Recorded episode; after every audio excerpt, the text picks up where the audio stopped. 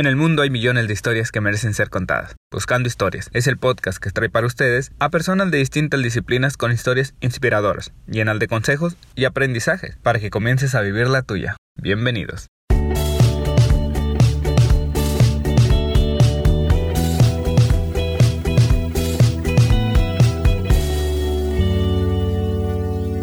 Hola amigos, les habla Gabriel Navarro, bienvenidos a otro episodio de Buscando Historias. Nuestra invitada en este episodio es la coach Dania Santa Cruz, mejor conocida como Dania Stacks en redes sociales, quien se dedica a acompañar a personas en, un proceso de autodescubrimiento, empoderamiento y aprendizaje en temas de comunicación y marketing digital, así se describe ella. Y pues además es esposa de uno de los podcasters que más admiro yo, Gerardo Rodríguez de, de y Vende, y también tiene su propio podcast. Así que, pues, ¿quién mejor que para cerrar la temporada, Dani? Así que te tengo aquí para cerrar con broche de oro esta temporada y bienvenida. Muchas gracias por esa introducción, Gabriel. Muy contenta de estar aquí. Saludo a toda tu audiencia. Saludos hasta, hasta Sonora, que ya está haciendo calor. Bueno, ya empezó a refrescar aquí, como decimos. Híjole, pero ¿cómo me he acordado de Obregón y de Hermosillo? ¿eh? Calorón que tenemos en Tijuana también. Sí, sí, sí, sí. Aquí todavía, de hecho, estoy sudando en este momento, pero sí está fresco comparado a hace unos un par de meses. Ya, ya se siente fresco el viento. Oye, pues encantada aquí de cotorrear con ustedes. ¿Qué onda? ¿Qué hay? ¿Qué hay de nuevo viejo, como dice el Bugs Bunny? No, pues queremos conocer tu historia, como te comenté, y pues vamos al, principio. Ahora sí que, ¿cómo inicia tu pasión por, por, ayudar a otros a través del coaching? Porque sé que ustedes estudiaron, tú y Gerardo estudiaron eh, marketing, si no me equivoco, mercadotecnia. Pero, ¿en qué momento surge el, combinar esto con, con el ayudar a otros a través del coaching? Pues fíjate que mm, siempre estuve vinculada a actividades que tuvieran que ver con ayudar a otros, ¿no? En la, en la prepa, en la, en la uni, en la secundaria, como que ahí, ahí te vas dando cuenta que tanto te gusta estar ah, haciendo cosas por aportar valor y pues bueno, yo fui muy activa en ese sentido.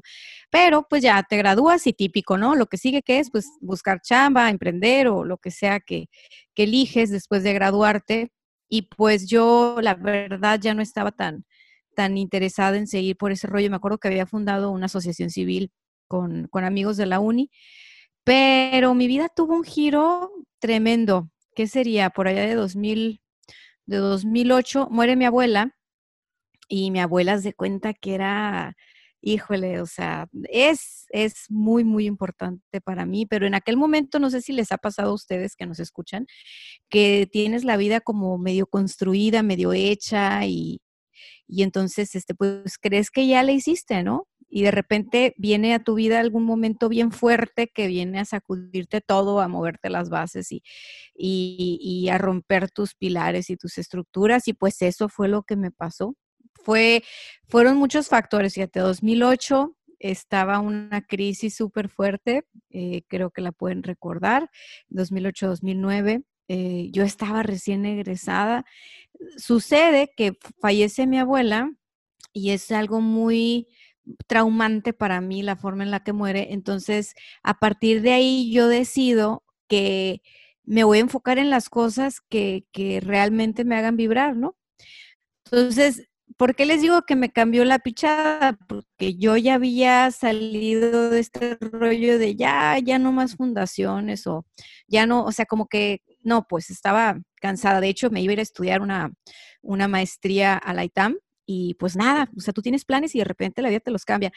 Entonces emprendí y cuando emprendí, emprendí en esto que era mi carrera, el marketing. Eh, abrí la primera agencia de marketing digital en Tijuana y por supuesto que yo no sabía que era la primera de marketing digital y para serte franca no sabía, este, no, no la abrí pensando en que quería ser la primera, ¿no? O sea, simplemente yo quería hacer lo que, lo que me motivaba, lo que me movía, para lo que me había preparado tantos años. Eh, pues no, evidentemente no era la primera vez que trabajaba, yo venía trabajando ya desde hace mucho tiempo. Pasa lo de mi abuela, digo, órale, vamos con todo, voy a abrir porque la vida es ahora. Y pues abrí, haz de cuenta, sin que nadie quisiera, ¿no? O sea, Jera, era mi, novio en aquel entonces y ni Jera quería que, que emprendiera. Y los papás y todo el mundo por protegerte, ¿no? O sea, en buena onda Pero pues bueno, emprendí en contra de todo pronóstico, pero por ahí del año, no sé, a lo mejor el año 3 del emprendimiento, la agencia tiene 12 años, imagínate. Mm, algo no hacía sentido del todo, ¿sabes? Estaba súper cool como todo esto que tiene emprender. Eh, era mucho estrés, mucha responsabilidad, o sea, nómina, ¿no? El SAT, los impuestos y todo. O sea, siempre lo quise hacer como en regla. Entonces, sí, para una chavilla de 22 años era, era mucho. Yo creo que eso me ayudó a, a madurar y a despertar en diferentes aspectos rapidísimo. Eh, llega el año 3, 4 de la agencia y entre los clientes que nosotros teníamos, había un señor bien curioso, bien curioso, un judío, todavía me acuerdo de él.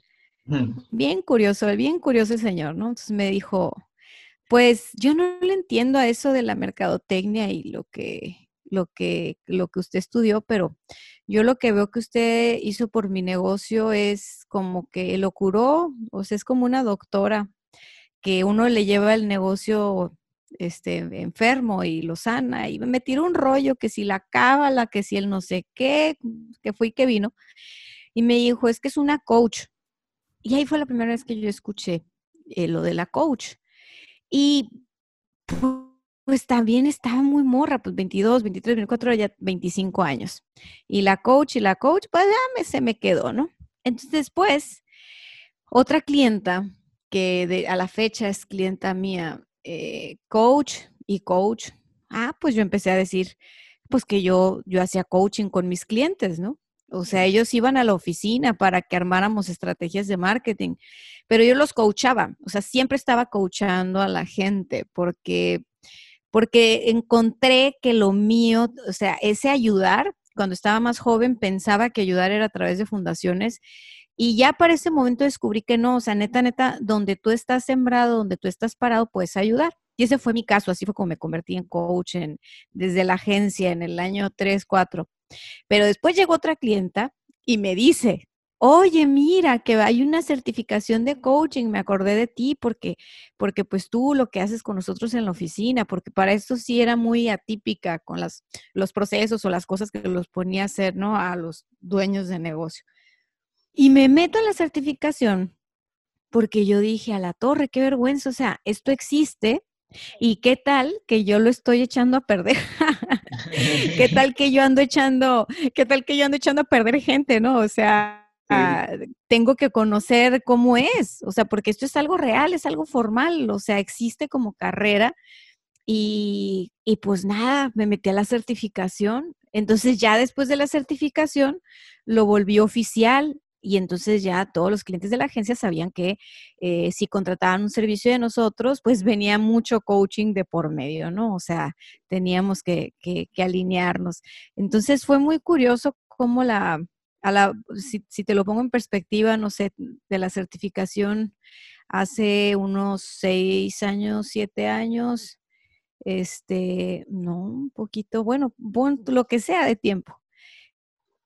Eh, fue llevándome a otra, otra vez a, lo que había dentro de mí, pues, que tenía que ver con las personas. O sea, no tanto con el asunto de la, ah, de lo, de lo que parece que es el marketing, ¿no? Puede parecer un tanto superficial, pues digamos que no, no fue mi caso, o sea, como que la vida te pone en situaciones donde tú despiertas entonces, estoy segura que les ha pasado a ustedes e, en, su vida, ¿sabes? O sea, eh, ahora sí que lo que, el, perico donde quieres verde y, y, aunque uno quiera hacerse güey, porque la verdad a veces es uno, de que no, ya no le voy a dar por aquí, algo pasa, todo se acomoda y pues siempre estás en el lugar donde tienes que estar. Perfecto, qué, interesante. Y bueno, ahí ya, ya tenías, ¿ya era Intex Marketing o todavía, ah, o ya era la agencia? No, desde el principio se llamó Intex Marketing. o sea, Es, es, y significa eso, ¿eh? Int es de interno y ex es de externo. Sí, sí. Y, y fue esta fue la agencia que no recuerdo bien, ahorita no tengo bien presente la, pero me acuerdo que comentaste en un podcast, no, no recuerdo cuál fue, la verdad, te escuchaban varios, eh, donde platicabas un poco la historia de la agencia, que empezaban como en, en, una casa, no recuerdo si era la casa de tu mamá, que, que habían, se habían salido de la oficina y tenían hasta una puertecita ahí curiosa y todo. Ah, Narnia, sí, claro. es la misma agencia. Este, lo primero que hice fue rentar una oficina.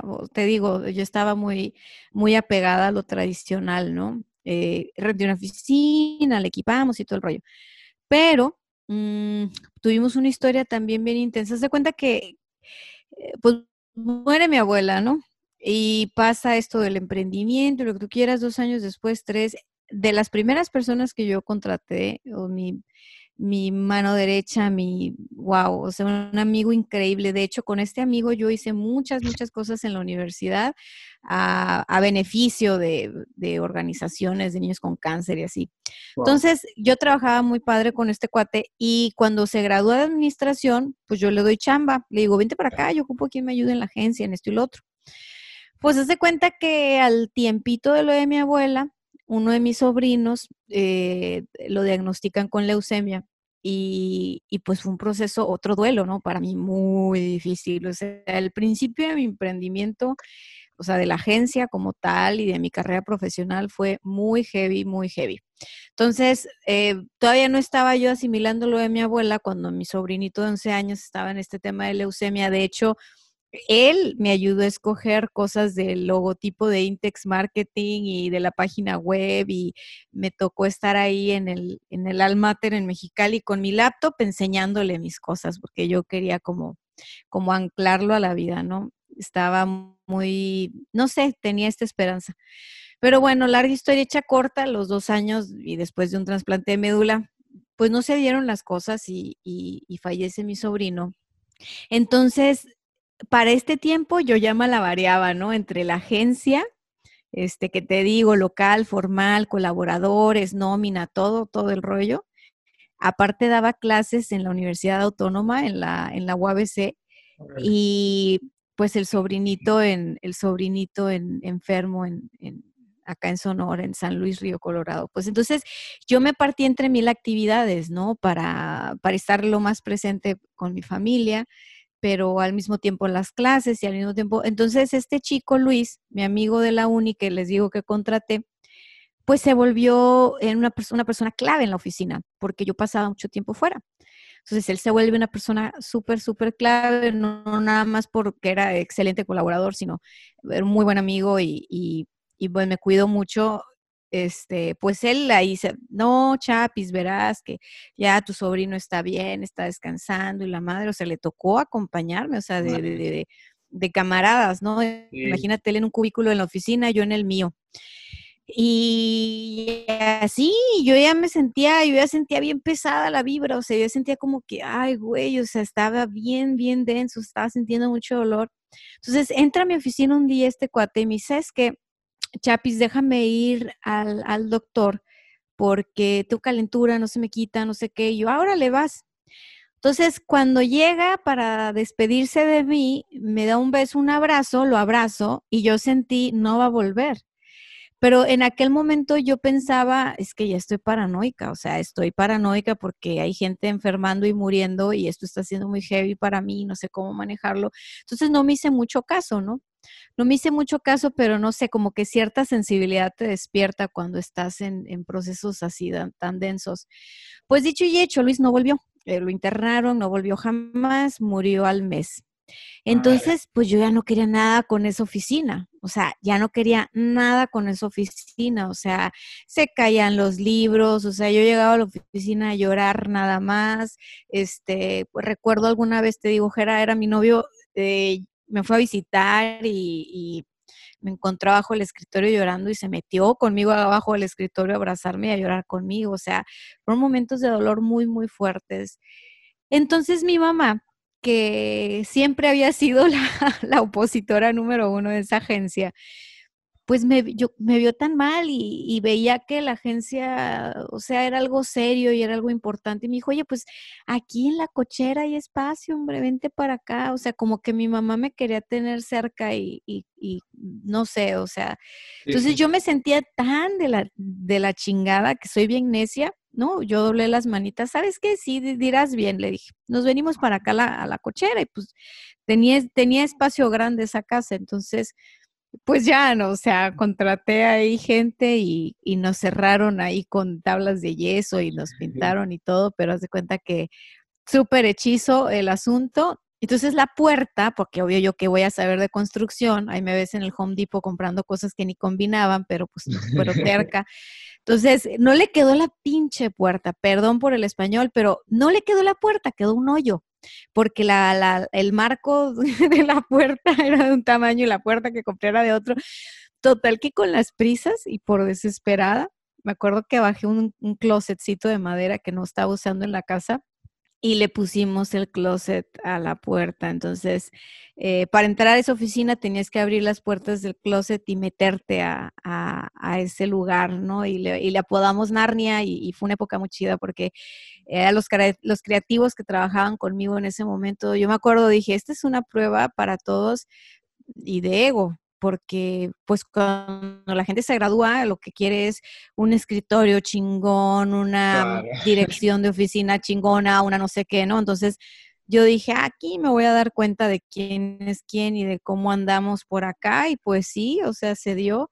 Luego lo padrísimo era que mi mamá todos los días se asomaba y nos quería llevar Jamaica, quesadillas, galletas, cafés, o sea, bien linda. Mi mamá sí, al final acabó apoyándonos un montón. Pero no duré mucho ahí, no duré mucho en Narnia porque mira, mira cómo es la vida. O sea, eh, estábamos ya todo dar, este, acoplados en Narnia, yo creo que tendríamos un mes. Y a mí me valía, ¿eh? yo sí decía, aquí estoy, aquí está la dirección y quien quiera venir que venga. O sea, no, yo no tenía un issue con, ay, cómo se va a ver y qué van a pensar. Pero una, una cuenta de, nosotros teníamos un cliente, de, bueno, todos los clientes son importantes, ¿no? Pero digamos que era una cadena de gasolineras muy grande en, en La Baja, en Sonora y así. No voy a decir cuál nada más para no meter goles, pero, pero pues nosotros traíamos esa cuenta y nos la ganamos y fue un proyectazo para nosotros en aquel momento. Entonces el director regional quería ir a la oficina porque no sé qué, no sé por qué, o sea, lo que nunca, o sea, nunca, nunca, pero que quería ir a la oficina y la madre, que la oficina, entonces yo dije, la madre, ¿qué voy a hacer? Este no lo puedo meter a Narnia, o sea, pierdo la cuenta, ¿no? Y, y le y hablo con mi mamá y le dije, mamá, está pasando esto, que no sé qué, que la madre, mi mamá, ¿sabes qué? Te acompaño a buscar oficina y nos fuimos a buscar oficina. O sea, no estaba así ni nada. Total que ya, larga historia hecha corta, este, encontramos la mejor oficina que podíamos encontrar. Eh, la renté, a la fecha es la oficina que tengo ahorita, está súper a gusto, o sea, trabajamos muy a gusto ahí. Y, y, ya le equipé como yo quería, ¿no? O sea, y tuve mis rituales, o sea, después la gente que se fue conmigo pues que me acompañó por todo este proceso tan difícil, la verdad, yo sí, sí le tomé mucho cariño a mi staff en, en aquel momento, porque pues no es fácil y, y, nada, teníamos este ritual de que cada que contratábamos a alguien íbamos al Apple Store a comprar una iMac y, y la escogían y, o sea, tuve, tuve, esa, tuve esa etapa cool de, o sea, era mi sueño, o sea, como tener un lugar este padre para trabajar en cuestiones de marketing, porque cuando yo me gradué, pues la neta que no había, no había y la chamba era telemarketing y yo de qué hueva, o sea, no puedo, eso no es para mí. Entonces, pues fue como que fue muy bonito porque al final del día creamos algo que, que no existía por el solo gusto de crearlo y de compartir con otros de la misma carrera, ¿no? Y, y, y, nada más contrataba de la universidad donde yo había egresado. Entonces, estaba, estaba muy, muy, muy cool. Este, y pues nada, estamos instalados, pero el director comercial de esta compañía nunca fue.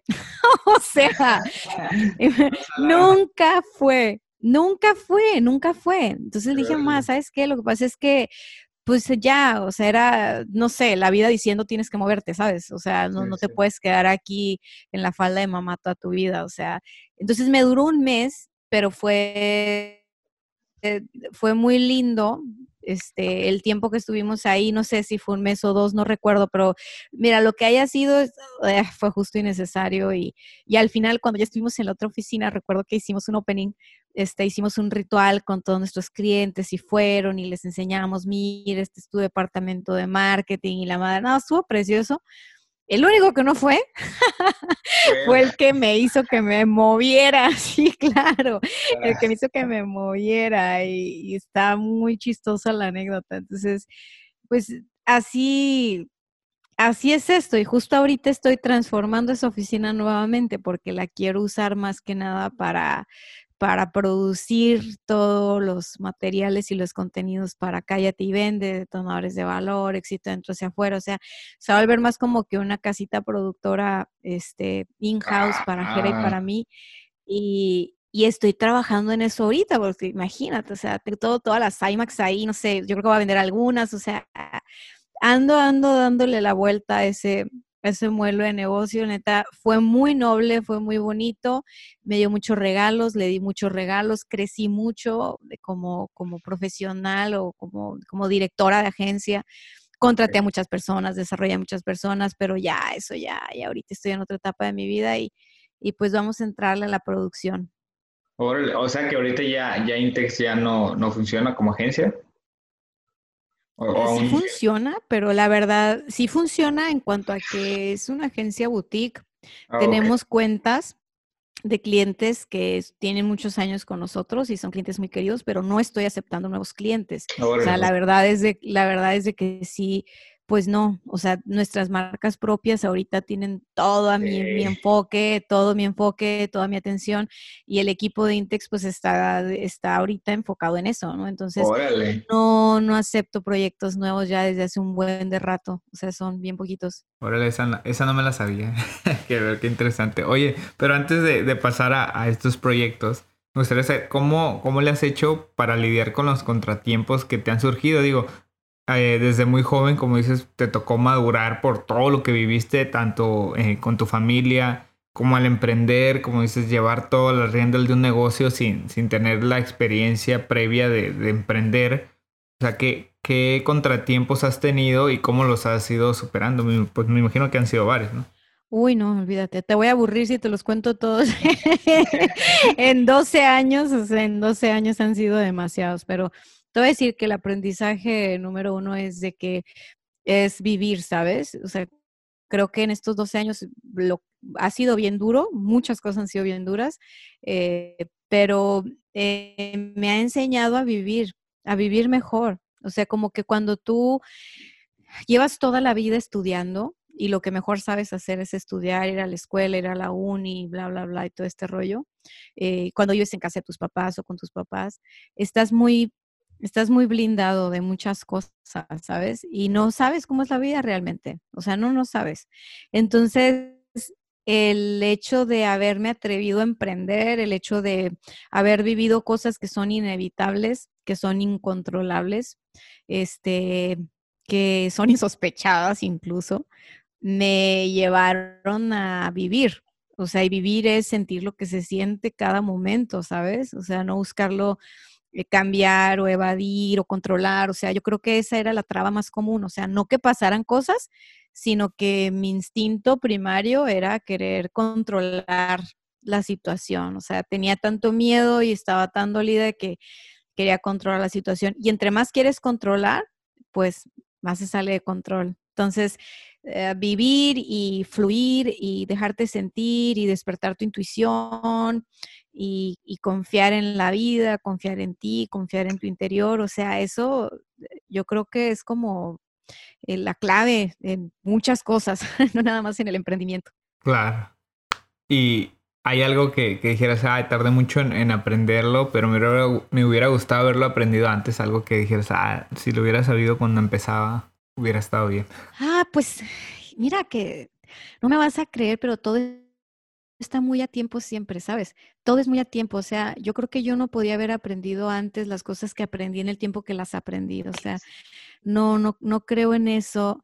Eh, porque, pues es que si, si yo quisiera cambiar algo del pasado, no estaríamos ahorita tú y yo platicando. Entonces estoy ok, estoy ok con esa parte. Ah, algo que me gustaría aprender en el futuro, o, vamos, que estoy como practicando en el presente, si tú quieres, este, es a, poder gestionar eh, la, ansiedad o gestionar las emociones eh, con, con mayor, ¿cómo te diré? A gestionarlas, punto. O sea, yo creo que cuando estás más joven, este, eh, uno no las sabe gestionar. Pues es una teoría mía, ¿no? Puede haber mucha gente que sí, pero uno no sabe gestionar las emociones cuando está tan joven. Y entonces, ¿qué haces?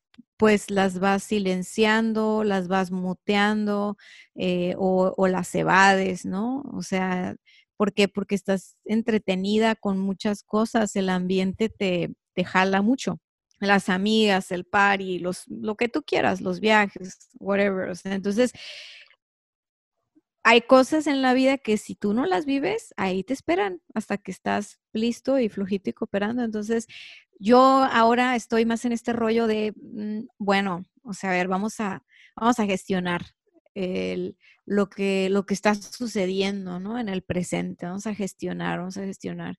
Y eso es no sacarle la vuelta. O sea, eso es tomar al toro por los cuernos.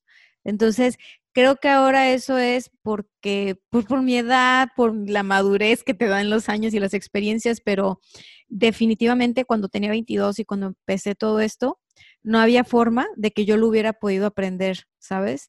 O sea, no, está muy cabrón, o sea, porque ah, apenas mirando atrás, apenas en retrospectiva, tú dices, wow, y yo les digo algo, no sé qué edad tengan ustedes, pero si a los 20 creen ustedes que, wow, qué chingón, ya tengo 20, puta, llegas a los 30 y es como los 20, pero con superpoderes. Entonces, cuídense mucho.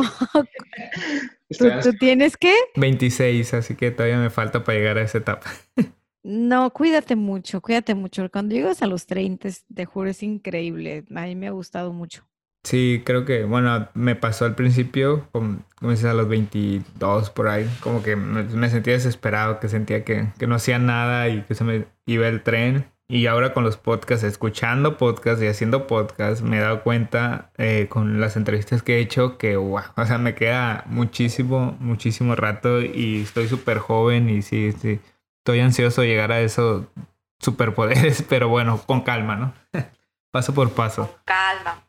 Oye, y ahora sí, bueno, platícanos un poquito de, tu podcast, el éxito de adentro hacia afuera, de detonadores de valor, de lo que están haciendo también con Calle y Vende, eh, para quienes no los conocen, que, que sepan qué es lo que hacen ustedes. Pues mira, así súper breve te cuento que éxito de adentro hacia afuera hace un acaba de cumplir un año este 7 de octubre y justo eh, fue como una escapada para mí eh, como coach, porque pues imagínate, 12 años súper enfocada en el marketing digital, mis conferencias por todo México de marketing digital y toda esta parte del coaching la tenía como, como muy privada, ¿no? Como muy para los que me conocen mucho o son mis clientes de muchos años y tal, pero pues resulta que es mi pasión. Entonces, eh, abro este podcast con la finalidad de compartir contenido de tal suerte que la gente pueda llevar por su cuenta eh, herramientas y, a empezar su proceso de autodescubrimiento, ¿no? Eh, entonces, lo hice porque sé que muchas personas no tienen acceso a un coach o a sesiones de coaching. Eh, me pasa, la verdad, no son sesiones o no son, no son servicios que son baratos. Entonces, pues yo vi ahí una, una vamos, mi corazón vibró ahí y dije, órale, voy a hacer esto. Y, y, el que se ponga listo, el que se ponga, la que se ponga lista, pues va a empezar a resolver muchas cosas internas, ¿no? Con el podcast de éxito dentro hacia afuera. Es un podcast 100% desarrollo personal y ahí, aunque pueda llegar a tocar algún tema de marketing, de ventas, de negocio, emprendimiento, siempre, siempre lo hago desde el punto de vista del desarrollo personal.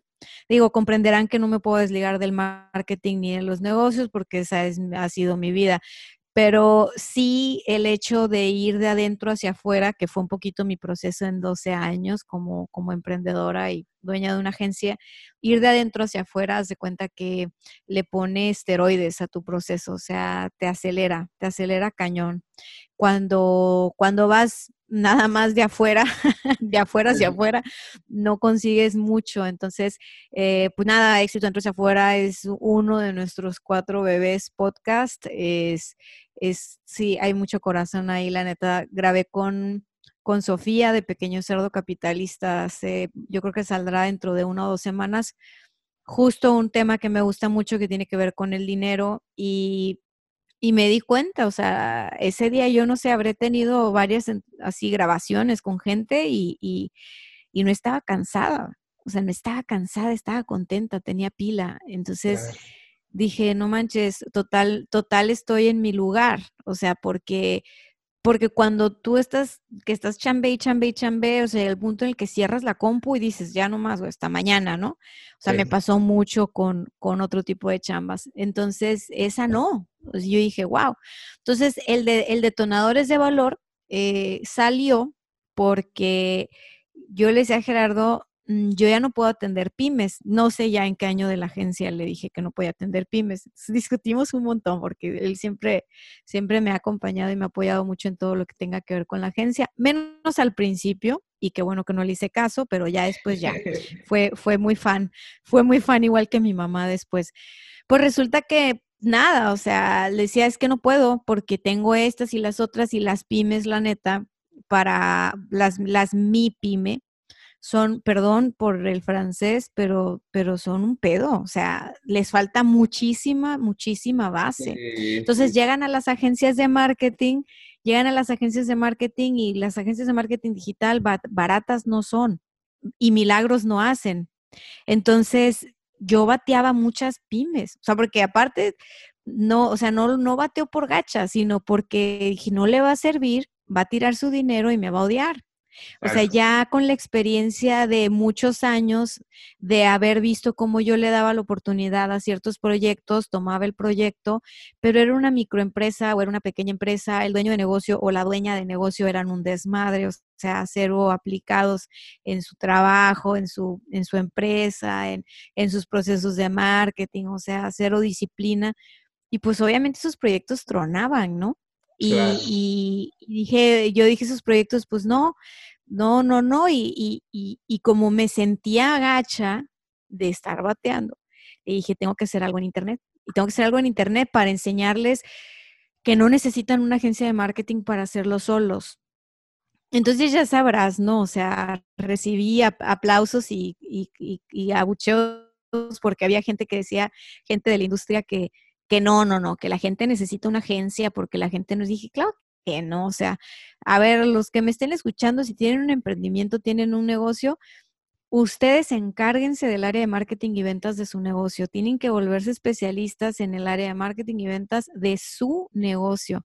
Eso no los convierte en mercadólogos, eso no los convierte en gente que puede ayudarle a otros en ese tema, pero nadie va a saber más que tú de tu negocio. Entonces, veo yo esa necesidad que teníamos de alguna manera de poderle enseñar a la gente cómo tener estos controles internos, estos procesos internos, o sea, cómo llevar una estrategia de marketing con lo que tienes, o sea, desde adentro de tu negocio. Y ya cuando llegas a cierto momentum, pues contrata una agencia o arma un departamento interno, pero, pero ahora sí que tú ya sabes en qué estás gastando el dinero, ya sabes si lo estás invirtiendo o lo estás tirando, ¿no? Y, y desafortunadamente no, no creo yo que todas las agencias se den el, se tomen la molestia de hacer esto que hacemos acá, pero, pero dije yo, bueno, pues ni modo, órale, vámonos digital y, y, y empezó de hobby, empezó de hobby, abrí la fanpage en Facebook de coach Dania Stacks y ahí me valió, ¿eh? Yo empecé a subir videos. Mi misión era que la gente que llegara conmigo ya supiera de qué estábamos hablando. Entonces, yo, la verdad que si se van a mis videos viejitos, tendré dos, tres años de videos en esa página de Facebook. Todo les digo, o sea, lo que les dirían en una consulta o en una sesión de consultoría, ahí lo tienen gratis. ¿Por qué? Porque, pues, o sea, sí, se tiene que democratizar esa parte, pues, o sea, no, no, no pasa nada. Y, y a raíz de eso, pues imagínate, ¿no? Yo por ayudar, pero nos llegó más chamba. Entonces, como nos llegó más chamba y no la podíamos atender, hicimos detonadores de valor para poder crear herramientas eh, a través de estos cursos digitales que a la gente le permitieran hacer eh, por su cuenta lo que haríamos en una agencia por ellos, ¿no? Hablando de marketing de contenidos, por ejemplo, o hablando del curso de ventas de Vende, o el curso de cómo crear tu, propio podcast con éxito, etcétera, etcétera. O sea, dijimos, si la, la, gente que lo quiere hacer y lo quiere hacer bien, aquí está el, el know-how, aquí está el paso a paso. Entonces así nace el Detonadores de Valor. Y hace poquito sacamos el Detona Podcast, que lo encuentran así, pero es igual, es de marketing y ventas. Ese lo hago con Gerardo y la verdad que Gerardo y yo estamos muy comprometidos con todo este rollo de difundir y de facilitar. Eh, muchos de los recursos que hacemos son gratuitos, tenemos otros que son de, de paga, pero la verdad es de que, le digo Gerardo, a veces parece que estamos regalando el trabajo y la gente va a pensar que está chafa, porque estamos tan traumados con que llegue a la mayor cantidad de gente posible que, que pues lo, bajamos los precios. O sea, la, por ejemplo, la membresía de detonadores, pues es una membresía que yo la comparo con otras que están en la industria y, y está económica, ¿sabes? Pero el propósito de nosotros va más allá o es más grande o es más ambicioso que solo vender membresías. Entonces, ah, no nos importa, ¿sabes? Estamos, estamos en eso. Y con Cállate vende igual. O sea, con Cállate vende igual. O sea, nosotros en, un, en una plática que teníamos en la casa, le digo a Gerardo, Gerardo, es que uno no puede ser pobre si sabe vender. Y parece que lo trastorné porque ya después de ahí dijo, ese es nuestro lema familiar, definitivamente ese es nuestro lema familiar y la madre que sí, que la pobreza, que ta, ta, ta, ta, ta. Bueno, despertó su lado altruista y, estamos muy comprometidos con eso. O sea, nosotros, yo le digo, oye, pues si una morra de 22 años, eh, promedio, clase media, eh, mucha si tú quieres, pero, o sea, ¿cuáles eran las chances de que en medio de una crisis mi, mi negocio funcionara, ¿sabes? La agencia de marketing, porque está recién egresada, mujer, digo que a mí siempre me ha valido eso, pero sé que, puede ser como un tema, ¿no? Puede, el, machismo en, la industria. Y sí lo viví, pero me valió madre, yo seguí. dije, para mí no es un problema ser mujer, o sea, si el problema es para estos compadres, pues allá ellos. Entonces, entonces, el Tijuana, o sea, la muerte de mi abuela, la muerte de mi sobrino, la muerte de mi primer colaborador. O sea, si con todo en contra yo logré hacerla, es porque instintivamente yo sé vender. Entonces, como, como, como sé vender, eso me ayudó, y no me refiero a que sé vender de que en la escuela, no, no, instintivamente, o sea, de manera muy intuitiva es algo que puedo hacer y puedo enseñar porque la venta es un acto de comunicación.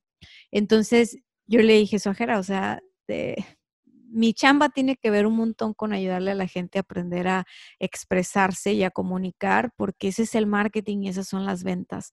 O sea, tienes que, que aprender a detectar con sensibilidad qué está pasando en el ambiente, o sea, qué está pasando enfrente, qué está pasando con tu cliente, qué está pasando en tu mercado cómo es que tú aportas algo y, eso solo lo puedes transmitir comunicándolo. Entonces, pues la verdad es de que acá en Tijuana tienen a un par de loquitos que a través de cuatro podcasts están tirando fregadazos para que la cosa se aliviane y pues eh, gracias a Dios creciendo en cuanto a que hay mucha gente que está conectando con eso, ¿sabes? Con el, con el órale, pues vamos a ponernos las pilas. O sea, está, otra vez veo el panorama que vi cuando yo emprendí, o sea, veo que viene una situación dura. En 2008 así se sentía como se siente ahorita. Entonces, eh, los que nos están escuchando, pónganse las pilas. O sea, no, no se crean que, que porque, ay, no, qué crisis y que hay que esperar que acá y que ya, mira, yo la neta no me esperé nada, yo emprendí y emprendí.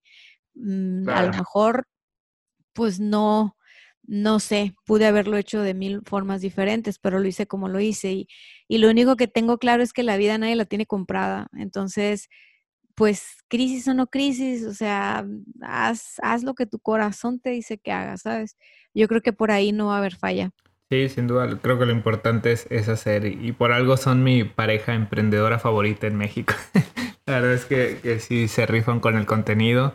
Y sí, como bien dices, eh, los precios son bastante accesibles. Yo compré el curso de, de cómo hacer tu podcast con, con, Gerardo y sí, o sea, si lo comparas con otros, es muy buen precio y una muy buena calidad. Te dan todo lo que necesitas para arrancar tu podcast. Entonces, o sea, yo como propia experiencia sí, sí te puedo confirmar que, que, hay calidad y a muy buen precio. Así que por eso, como te digo, los tengo como mi pareja emprendedora favorita. Ay, Gabriel, qué gusto. Oye, pues bueno, eres un egresado, no sabía, eres de nuestros egresados. No, pues más buena vibra tu podcast. claro. Oye, ¿Y, qué consejo le puedes dar entonces a, aquellas personas que aspiran a desarrollarse en el mismo ámbito que tú, ya sea que quieran emprender un negocio, que quieran iniciar su propio podcast o que simplemente quieren hacer algo, como bien dices, eh, no importa si haya pandemia, no pandemia, crisis, no crisis, ¿qué les puedes recomendar tú? Que se conozcan a sí mismos, eso nunca lo van a terminar de hacer, ninguno de nosotros nunca vamos a terminar de conocernos al 100%, pero entre más te conoces, mejores decisiones tomas y conocimiento es poder. Entonces, si de verdad quieres estar bien power y conectar con tu poder personal y hacer posible lo imposible, necesitas conocerte, necesitas ir adentro. Y, y, es un viaje a veces complicado ir adentro y a veces doloroso, pero pagan muy buenos rendimientos, así que yo les diría eso y, y, para eso ahí está el podcast de éxito de adentro hacia afuera, que la verdad me lo aviento como si fueran conversaciones con, con amigos, conversaciones con compas, no me lo aviento como desde la silla del coach o del gurú que, que, que ah, ya las tiene todas resueltas, porque la realidad es que no, nunca nadie tiene todo resuelto. Exacto. Entonces, ahí está el éxito adentro hacia afuera y nada, es, váyanse a Spotify o Apple Podcast, me gusten. Perfecto. Y, ya para ir cerrando, Dania, eh, hay unas preguntitas que le hago a todos los invitados y una es, ¿cuál es la habilidad más importante que consideras que debería tener cualquier ser humano? La habilidad más importante de cualquier ser humano es sentir. Ok, ¿por qué? Ah, ok, te va. Lo que pasa es que si tú, si tú puedes sentir y si tú tienes ah, activado el sentir, estás conectado con la vida y con las otras personas. Entonces, de pronto, digamos que lo racional es importante, lo visceral o lo instintivo es importante, pero solo sentir te conecta con la verdad, ¿sabes? O sea, de hecho hay estudios interesantes, o sea, el campo electromagnético del corazón es más grande que el del cerebro. Entonces, todo eso que dicen que hay que, que la intuición y que, este, no sé, se desarrolla más cuando tú tienes la habilidad de sentir. O sea, desarrollas empatía y inteligencia emocional y muchas cosas, pero bueno, creo que sentir es súper importante para, para todos los seres humanos porque desde ahí tú no actúas tan impulsivamente o tan fríamente y, creo que en el mundo eh, podemos construir mejores cosas si actuamos desde el sentir, no tanto desde el pensar y no tanto desde el, desde el instinto. Eh, el instinto de supervivencia te va a llevar a que aplastes al otro, ¿no? El, el, el, racional, que es un poco más frío, tal vez te va a alejar de los, de los otros. Eh, y la cosa es de que estamos conectados entre todos y pues si no queremos que al planeta se lo cargue el calentamiento global, eh, eh, sentir sería muy útil. Porque entonces ya las, las decisiones que tomamos, digo, me fui a algo súper global, pero aplica en pequeñito también. Sí. O sea, tú, tú desde tu habilidad de sentir vas a generar mejores conexiones con otros, mejores relaciones, mejores sinergias, apalancamientos, interdependencia, ¿ok? No, no codependencia, no independencia, no interdependencia. Y, y, se, y se vuela rico así, se vuela rico desde el sentir. Y es, yo creo, una habilidad a desarrollar porque conforme uno va creciendo, se va cerrando y parece que nos da miedo, ¿no? De repente abrirnos a sentir o permitirnos sentir. Genial, súper de acuerdo. ¿A quién admiras, Tania? A mis papás, 100%. A mi madre y a mi padre. Son adorados. Genial. Qué, paciencia me tuvieron. no, pero pues sí, al final de cuentas los papás siempre, siempre dan el amor a los hijos y, ahí está la recompensa, ¿no? Oye. No, hombre, sí. Eh, ¿Alguna recomendación que nos puedas hacer? Ya sea si te gusta leer algún libro, escuchar, por supuesto, podcast, algo que nos puedas recomendar. Trátense con mucho cariño, trátense con mucha paciencia, eh, encárguense de su cuidado. Eh, no, no crean ustedes que va a venir alguien a encargarse de ustedes, por más que te quiera tu pareja o tu mamá, tu papá, tu, no, o sea, no hay, no hay amor más grande que el que te puedas tener tú. Ese florece bonito, ese da muchos frutos, ese te ayuda a compartirte con otros, a crear cosas bonitas. Eh, no, o sea, todos estamos medio rotos al final del día y, justo eso nos permite conectar con otras personas, es decir, conectamos desde nuestras heridas con las otras personas y eso está bien, pero puedes tú también encargarte de ti, ¿sabes? O sea, bien facilito, o sea, tu comida, tu comida, tus horas de sueño, el, el, ejercicio que hagas, o sea, haz el que a ti te gusta, ¿no? Que dure el tiempo que a ti te gusta conecta con tu cuerpo, escúchate. El, cuerpo no miente, el cuerpo no miente. O sea, muchas veces la gente me dice que está bien y su cuerpo me dice que está mal, ¿sabes? o sea, el lenguaje no verbal. Entonces, obsérvate tú en el espejo y, y, di cosas y vas a ver qué respuesta te da tu cuerpo. Entonces, en la medida que tú vayas haciendo eso, vas a lograr una coherencia interna muy, muy poderosa. No, no, este, no a medias, entonces, eh, conéctate contigo, conéctate contigo, ese sería mi consejo. Perfecto. ¿Y eh, redes sociales, dónde te pueden encontrar? ¿Algún medio de contacto? Estoy en Instagram y estoy en Facebook eh, como, como coach, es C-O-A-C-H ¿ok? No me vayan a poner con U, ya sé que me ponen con U a veces y no salgo. Es Dania, o igual tú les pones la liga, eh, Coach Dania Stacks, ST, STX, Instagram y, WhatsApp, y WhatsApp, Instagram y Facebook. Y eh, pues en los podcasts, éxito de dentro hacia afuera, de Tona Podcast, eh, ¿cuál, ¿cuál otro? De todo menos fútbol, ahí estoy con la seccioncita de, de wellness. Y, y cállate y vende, pues cada que me invite este canijo, que, que sí llevo varias, ¿eh? tengo, tengo vara alta, tengo vara alta en cállate y vende, me invitan mucho.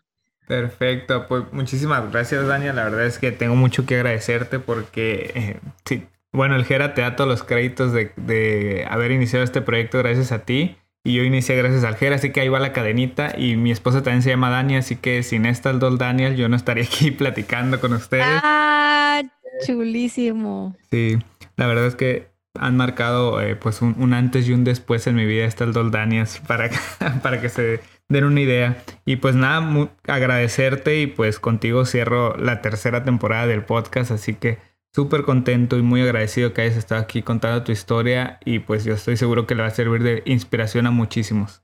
Que así sea, mi estimado Gabriel. Saludos a mi tocaya, saludos al Cheche, mucho éxito y acá tienen su casa en Tijuana. Bye bye. Muchas gracias.